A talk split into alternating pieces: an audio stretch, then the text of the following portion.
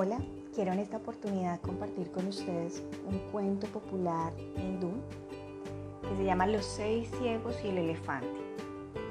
En la antigüedad vivían seis hombres ciegos que pasaban las horas compitiendo entre ellos para ver quién era el más sabio. Exponían sus saberes y luego decían entre todos quién era el más convincente. Un día, discutiendo acerca de la forma exacta de un elefante, no conseguían ponerse de acuerdo como ninguno de ellos había tocado nunca uno, decidieron salir al día siguiente a la búsqueda de un ejemplar y así salir de dudas. Puestos en fila, con las manos en los hombros de quien les precedía, emprendieron la marcha enfilando la senda que se adentraba en la selva. Pronto se dieron cuenta que estaban al lado de un gran elefante. Llenos de alegría, los seis sabios ciegos se felicitaron por su suerte finalmente podrían resolver el dilema. El más decidido se abalanzó sobre el elefante con gran ilusión por tocarlo. Sin embargo, las prisas hicieron tropezar y caer de bruces contra el costado del animal.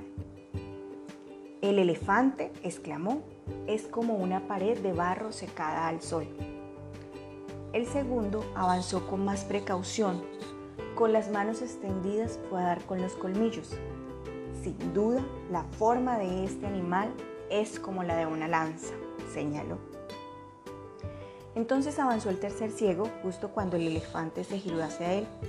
El ciego agarró la trompa y la resiguió de arriba abajo, notando su forma y movimiento. Escuchad, este elefante es como una larga serpiente.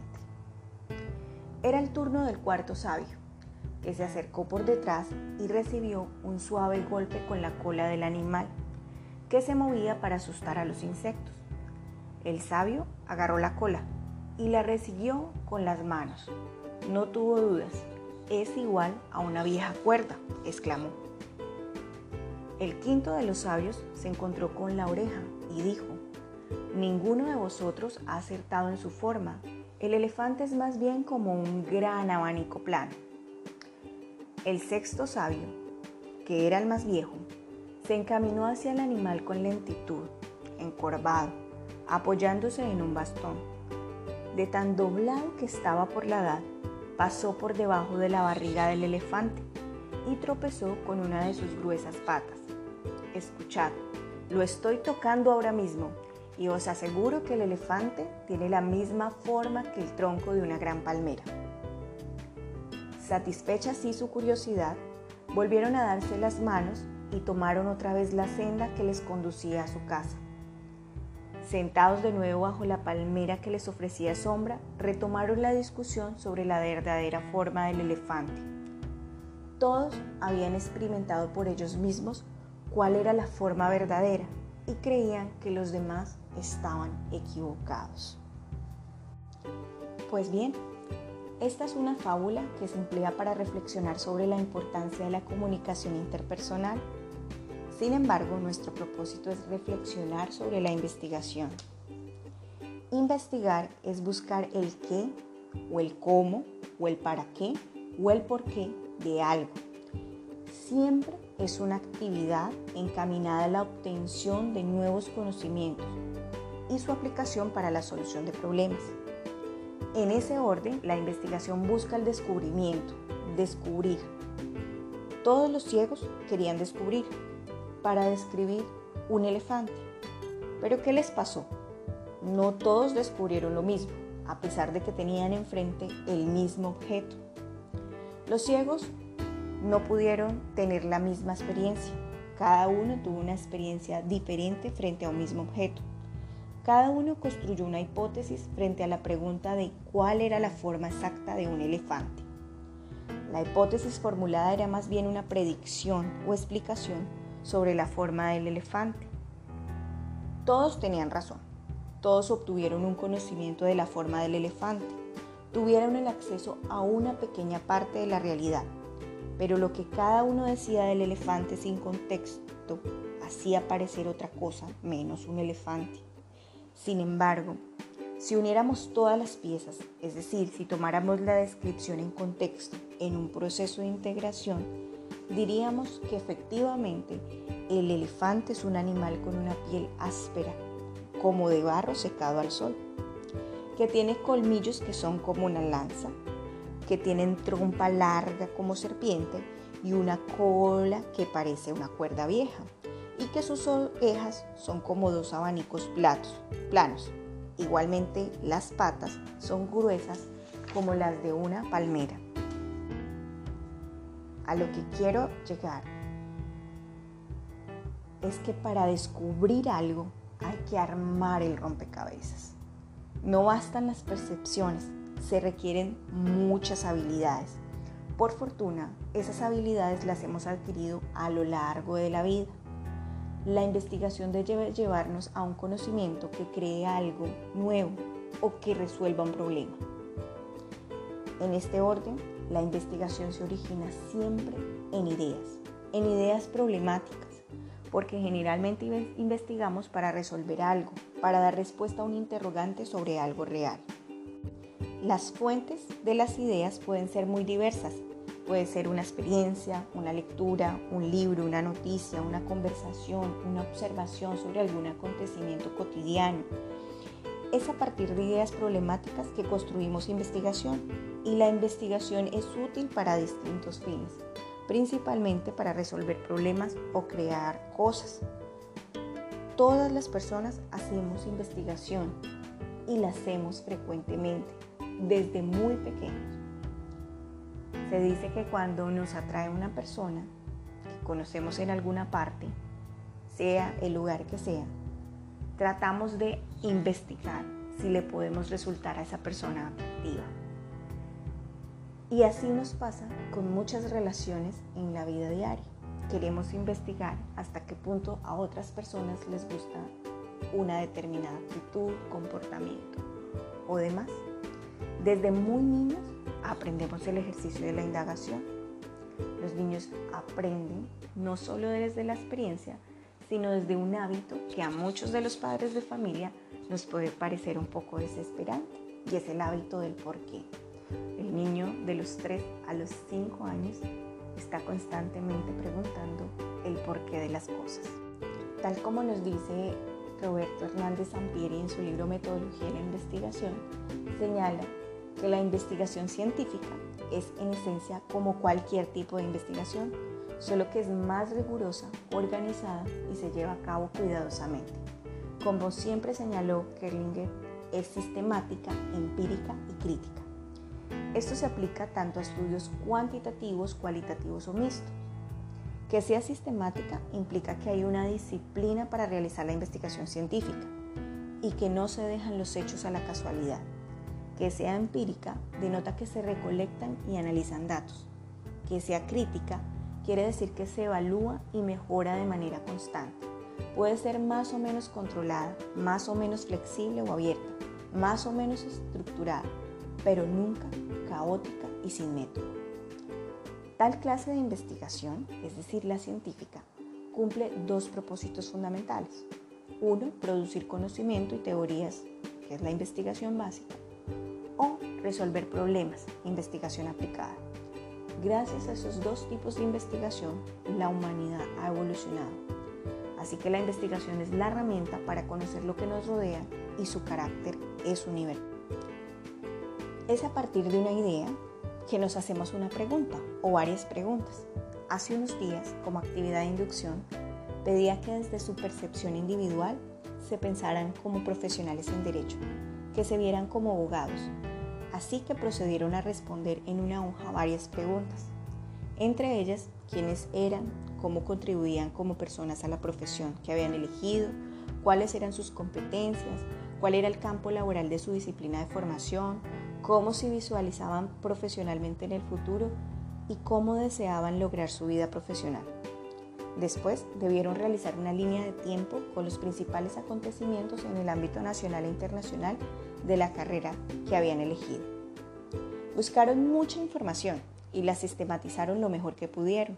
Otros fueron más breves en la información. En resumen, todos investigaron fueron en busca de más hechos acontecidos en el pasado para hacer la actividad. Todo fue una búsqueda. Pero si tuvieran que relacionar esa información con el primer ejercicio en el que se les pedía que se vieran como abogados, ¿qué relación crees que existiría? Se preguntaron cuál es la utilidad que tiene en su formación conocer el origen, la historia y evolución de su carrera profesional. Suponga que la siguiente actividad sea la de elaborar un catálogo de empresas que en su ciudad puedan requerir de los servicios de un abogado, como usted, y que les preguntara qué competencias quisieran que usted tuviera como profesional. El estudio seguiría, cada vez sería más interesante. Todo ello podría conducir a un proceso de investigación serio. Pero lo que quiero preguntarles es si ustedes son conscientes de dónde partió el ejercicio. Comenzaron por una indagación personal, un ejercicio reflexivo propio y miren ahora a dónde vamos. Y quiero concluir con el prólogo que hace Roberto Hernández Sampieri de su obra, cuando dice que finalmente tenemos que señalar que en la actualidad la investigación se desarrolla en equipo y cuando se le encuentra sentido puede ser divertida y genera fuertes lazos de amistad entre los miembros del grupo. Esta ha sido la experiencia de miles de jóvenes que se han aventurado en ella, viéndola como algo importante tanto para su formación como para el futuro y no como un yugo. También diremos que no hay investigación perfecta, pues ningún ser humano lo puede ser. De lo que se trata es de hacer nuestro mejor esfuerzo. Por ello, los profesores y estudiantes debemos arriesgarnos y realizar investigación. Solo hagámoslo. Pues bien, quería compartir este pequeño mensaje para que desmitifiquemos muchas de las creencias que se nos dicen a diario o todo el tiempo de la investigación. Se nos, ha, se nos ha dicho que investigar es muy difícil, que no todos podemos hacer investigación y que la investigación suele estar de espaldas a la realidad. No es cierto y la idea es descubrir por qué eso no es verdad.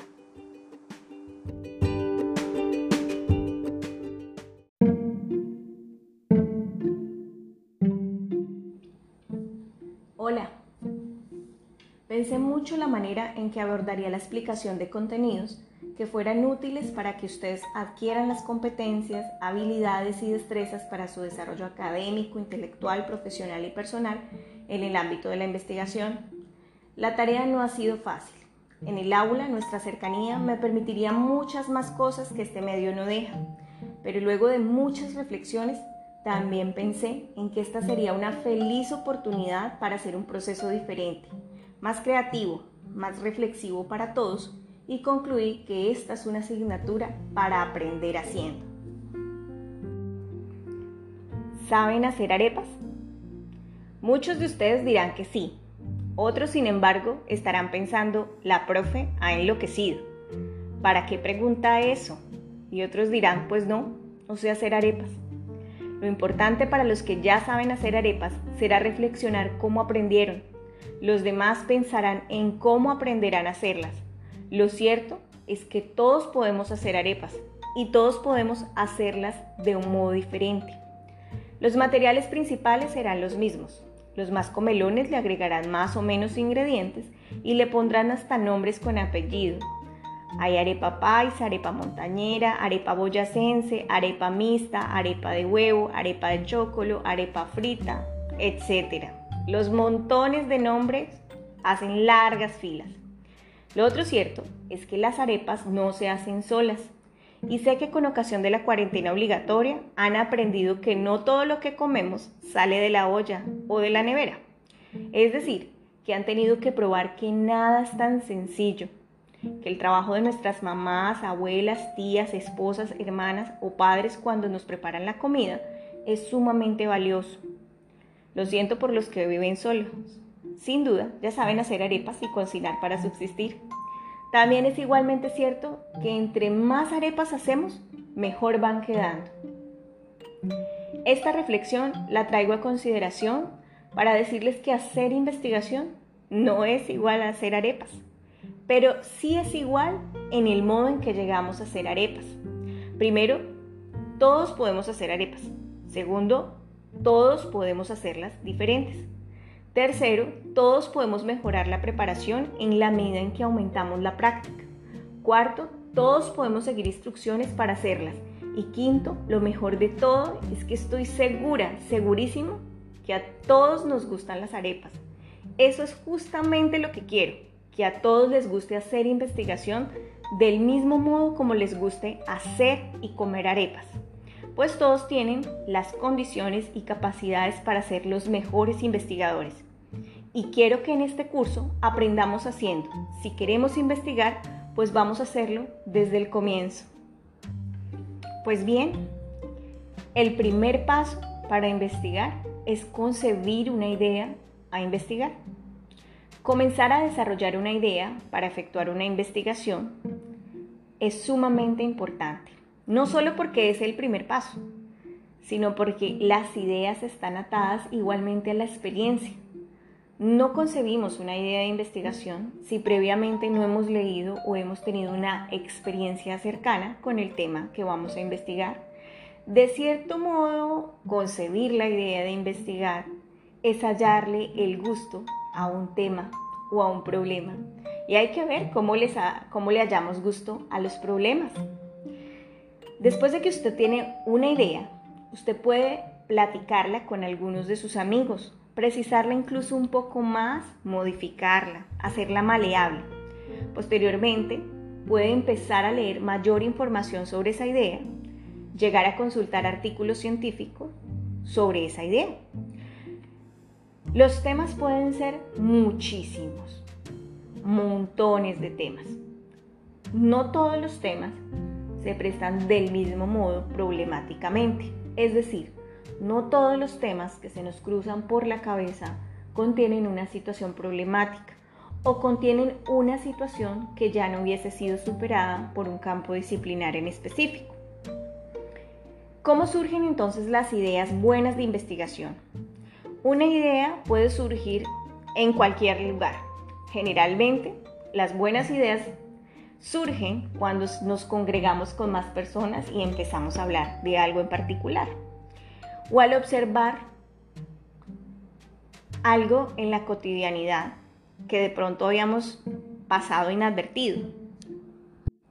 Igual nos puede pasar a leer una revista, un periódico, un libro. La idea es algo que nos inquieta, es algo a lo que quisiéramos empezar a buscarle una respuesta. Pero tal como señala en el libro Metodología de la Investigación Roberto Hernández Sampieri, tal como señala en su libro Metodología de la Investigación Roberto Sampieri, la mayoría de las ideas iniciales son vagas y requieren analizarse cuidadosamente para que sean transformadas en planteamientos más precisos y estructurados. Como mencionan Labovitz y Hagerdorn, cuando una persona desarrolla una idea de investigación, debe familiarizarse con el campo de conocimiento donde se ubica la idea. Por ejemplo, una joven al reflexionar acerca del noviazgo puede preguntarse, ¿qué aspectos influyen para que un hombre y una mujer tengan un noviazgo cordial y satisfactorio para ambos? Y decide llevar a cabo una investigación que estudie los factores que intervienen en la evolución del noviazgo. Sin embargo, hasta este momento su idea es vaga y debe especificar diversas cuestiones, tales como si piensa incluir en su estudio todos los factores que pueden influir en el noviazgo o solamente algunos de ellos, si va a concentrarse en novios de cierta edad o de varias edades, si la investigación tendrá más bien un enfoque psicológico o más bien sociológico.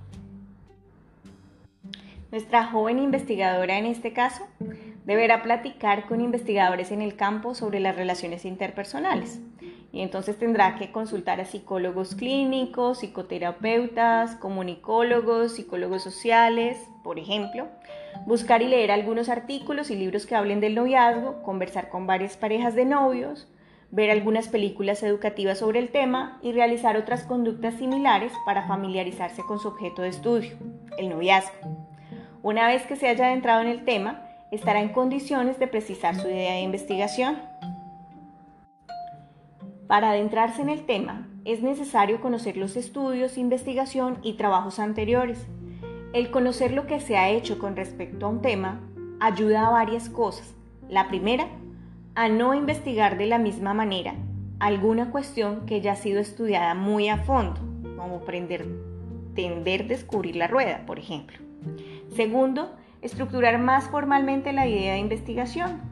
Tercero, seleccionar la perspectiva principal desde la cual se abordará la idea de la investigación. Si, va a ser psicología, si va a ser sociológica, antropológica, jurídica, etc. Es evidente que cuanto mejor se conozca un tema, el proceso de afinar la idea será mucho más rápido y eficiente. Desde luego hay temas que han sido más investigados que otros y en consecuencia su campo de conocimiento se encuentra más estructurado. Frente a esto, los autores señalan, primero, que hay temas ya investigados, estructurados y formalizados, sobre los cuales se pueden encontrar documentos escritos y otros materiales que reportan los resultados de investigación o análisis anteriores, que existen temas ya investigados pero menos estructurados y formalizados sobre los cuales hay investigación hecha, pero quizás con pocos documentos o documentos dispersos eh, que reportan la investigación. Es decir, el conocimiento puede estar disperso o no ser accesible para todos. De ser así, habrá que buscar las investigaciones no publicadas y acudir a medios informales como expertos en el tema, profesores, amigos, entre otros. Existen temas poco investigados y poco estructurados, los cuales requieren un esfuerzo para encontrar lo que se ha investigado, aunque sea escaso. Y hay temas que definitivamente no han sido investigados. Aquí, en este punto, es a donde realmente quisiéramos llegar pero no siempre pasa. ¿Cómo generar ideas? Dacke menciona diversos criterios que inventores famosos han sugerido para generar ideas de investigación productivas, entre las cuales se destaca, primero, que las buenas ideas intrigan, alientan, excitan al investigador de manera personal. Al elegir un tema para investigar y más concretamente una idea, es importante que ésta nos resulte atractiva. No hay nada más tedioso que trabajar en una investigación que no nos interesa. En la medida en que la idea estimule y motive al investigador, éste se compenetrará más en el estudio y tendrá una mayor predisposición para salvar los obstáculos que se le presenten. Segundo, las buenas ideas de investigación no son necesariamente nuevas, pero sí novedosas. ¿Cómo puede ser esto? En muchas ocasiones es necesario actualizar o adaptar los planteamientos derivados de investigaciones efectuadas en contextos diferentes, como pasa en otras culturas o dependiendo de la de las personas, condiciones ambientales o de época. Tercero, las buenas ideas de investigación pueden servir para elaborar teorías y la solución de problemas. Una buena idea puede conducir a una investigación que ayude a formular, integrar o probar una teoría o a iniciar otros estudios que aunados a la investigación logren constituir una teoría. En otros casos, las ideas dan origen a investigaciones que ayudan a resolver problemas. Por ejemplo, un estudio que se diseñe para analizar los factores que provocan conductas delictivas en los adolescentes puede colaborar al establecimiento de programas tendientes a resolver diversos problemas de delincuencia juvenil. En resumen, las investigaciones se originan en ideas, las cuales pueden provenir de muy diferente fuente. Segundo, frecuentemente las ideas son vagas y deben ser traducidas en problemas más concretos de la investigación, lo que requiere estudio, lectura, revisión bibliográfica de esa idea. Y tercero, las buenas ideas deben alentar al investigador, ser novedosas y servir para la elaboración de teorías y la resolución de problemas.